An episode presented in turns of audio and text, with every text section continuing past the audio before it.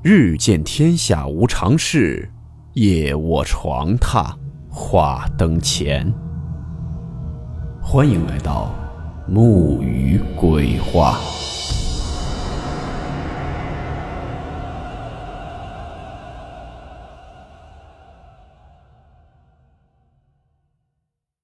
大家好，我是木鱼。今天这个故事。是流传在杭州一所学校内非常著名的一起恐怖传说，并且也有很多灵异爱好者探访过此地，而且据说也的确有人拍到过一些东西。故事名称：红色钟楼。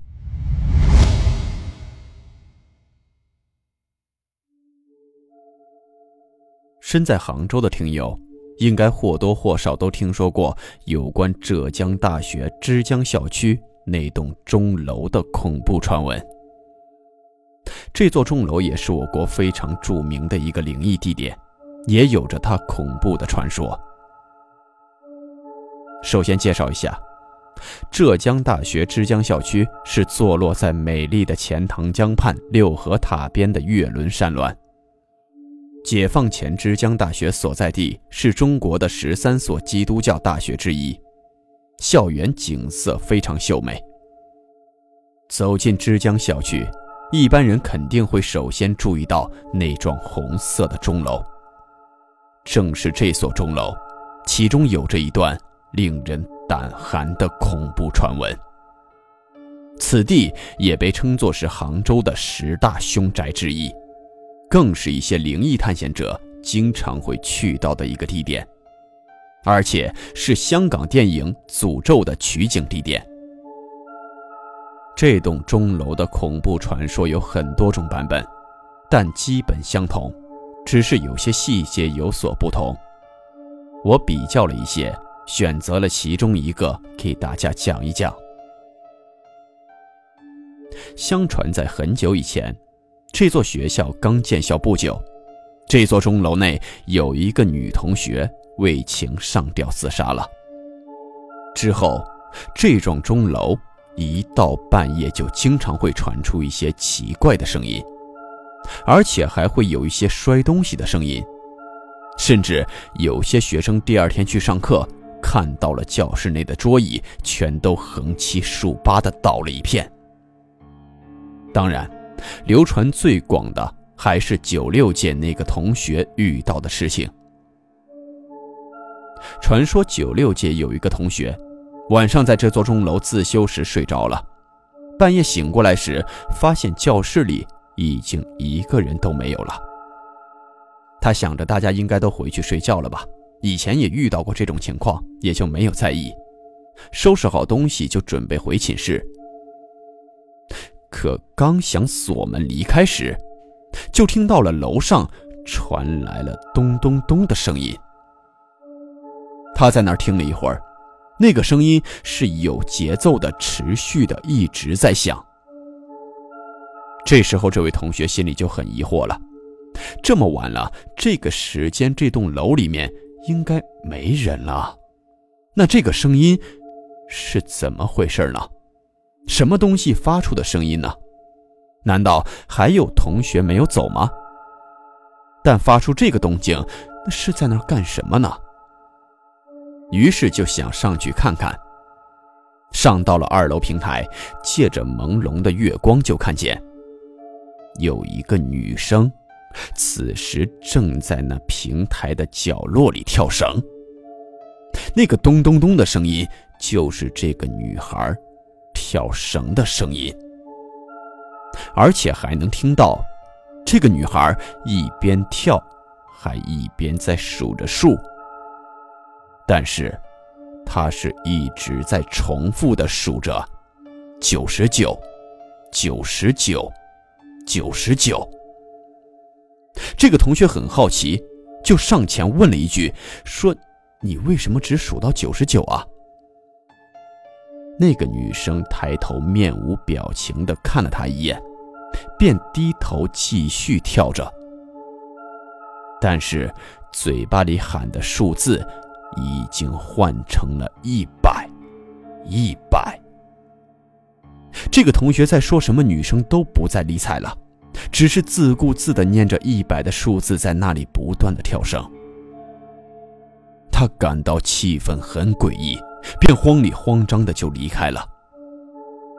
回到寝室后，就把刚才所遇到的这件事儿跟室友都说了说，但是室友也都没有当回事儿，都以为他在编故事说着玩呢。可是第二天，这个同学就自杀了，而且据说，自那个为情所困的女生在这栋钟楼自杀后，学校就经常发生自杀事件，每幢楼的厕所。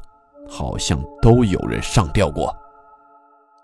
那位看跳绳的同学，正是第一百个自杀的学生。那晚是月圆之夜，后来胆大的同学说，现在每到月圆之夜的时候，还是能听到数数的声音，只是再也没人敢在晚上靠近那个钟楼了。这就是枝江校区钟楼流传最广的恐怖传说。据说这幢钟楼在零七年、零八年左右封停了，一直在修缮，在一六年重新开放了。曾经还有一个轰动一时的事件，有实验员夜探这幢钟楼，并且实拍录到了超自然生化。当时那实验员采访了很多学生关于这幢钟楼的传闻。被采访的同学几乎都是对此事避而不谈，而且当听采访者谈及此事，表情都十分的不自然，像是在隐藏着什么。后来有一位同学向采访者讲述了那个恐怖传闻，为了查明真相，实验员决定深夜潜入钟楼一探究竟。在当天晚上。二十三点十五分，实验员进入了钟楼内部，发现了一间废弃的教室。很奇怪的是，教室地板上只有手电筒照到的一小块地是湿的，但是除此之外，其他的地方都是干的。于是，实验员进入了事发的二楼平台。当时是晚上十一点五十八分。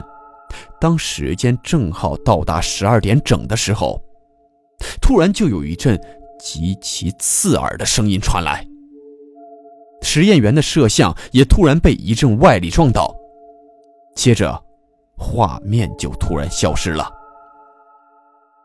第二天，实验员和摄像安全的回到办公室，但都是神色恍惚，表情复杂，只对采访的团队说了一句。我们录到了那个声音。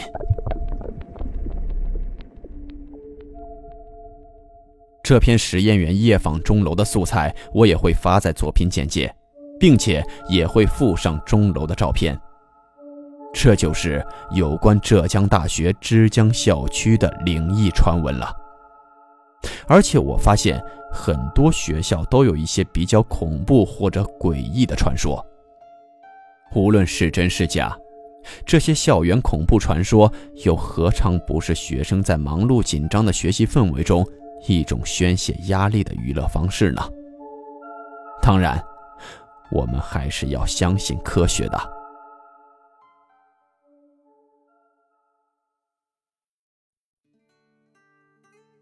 好了，今天这个故事到这里就结束了，让恐怖的氛围先散一散。木鱼在这里呢，再跟大家聊一聊轻松的话题。首先明说啊，我也不喜欢拐弯抹角的。今天给大家带来一个好物推荐。我为什么敢这么直接的推荐呢？因为今天这个物品啊，木鱼是有收到样品亲测过的，而且呢，也是我所了解的东西，所以才敢这么拍着胸脯的说是好物啊。熟悉和了解过木鱼的，应该也都知道。我在做喜马之前呢，曾经开过一家咖啡音乐酒吧，所以对咖啡这个东西呢，还是有那么一点了解的。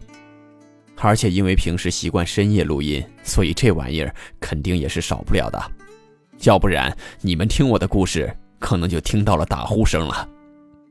好了，咱废话少说，今天木鱼给大家推荐的这款咖啡呢，是于田川挂耳咖啡和喜马拉雅联合推出的。我为什么给大家推荐这款咖啡呢？有三个原因。第一，是因为这款于田川的挂耳咖啡不是我们平时在超市买的那些什么三合一、满是各种添加剂的速溶咖啡，而是真正的咖啡豆现磨的咖啡粉。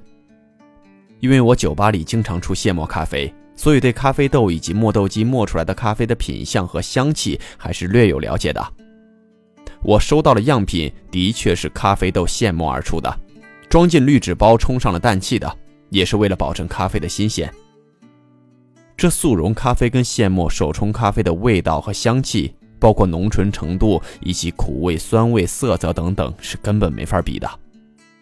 而且这款于天川和喜马拉雅推出的联合礼盒，是包含了一个保温杯和二十包挂耳咖啡的贴心组合。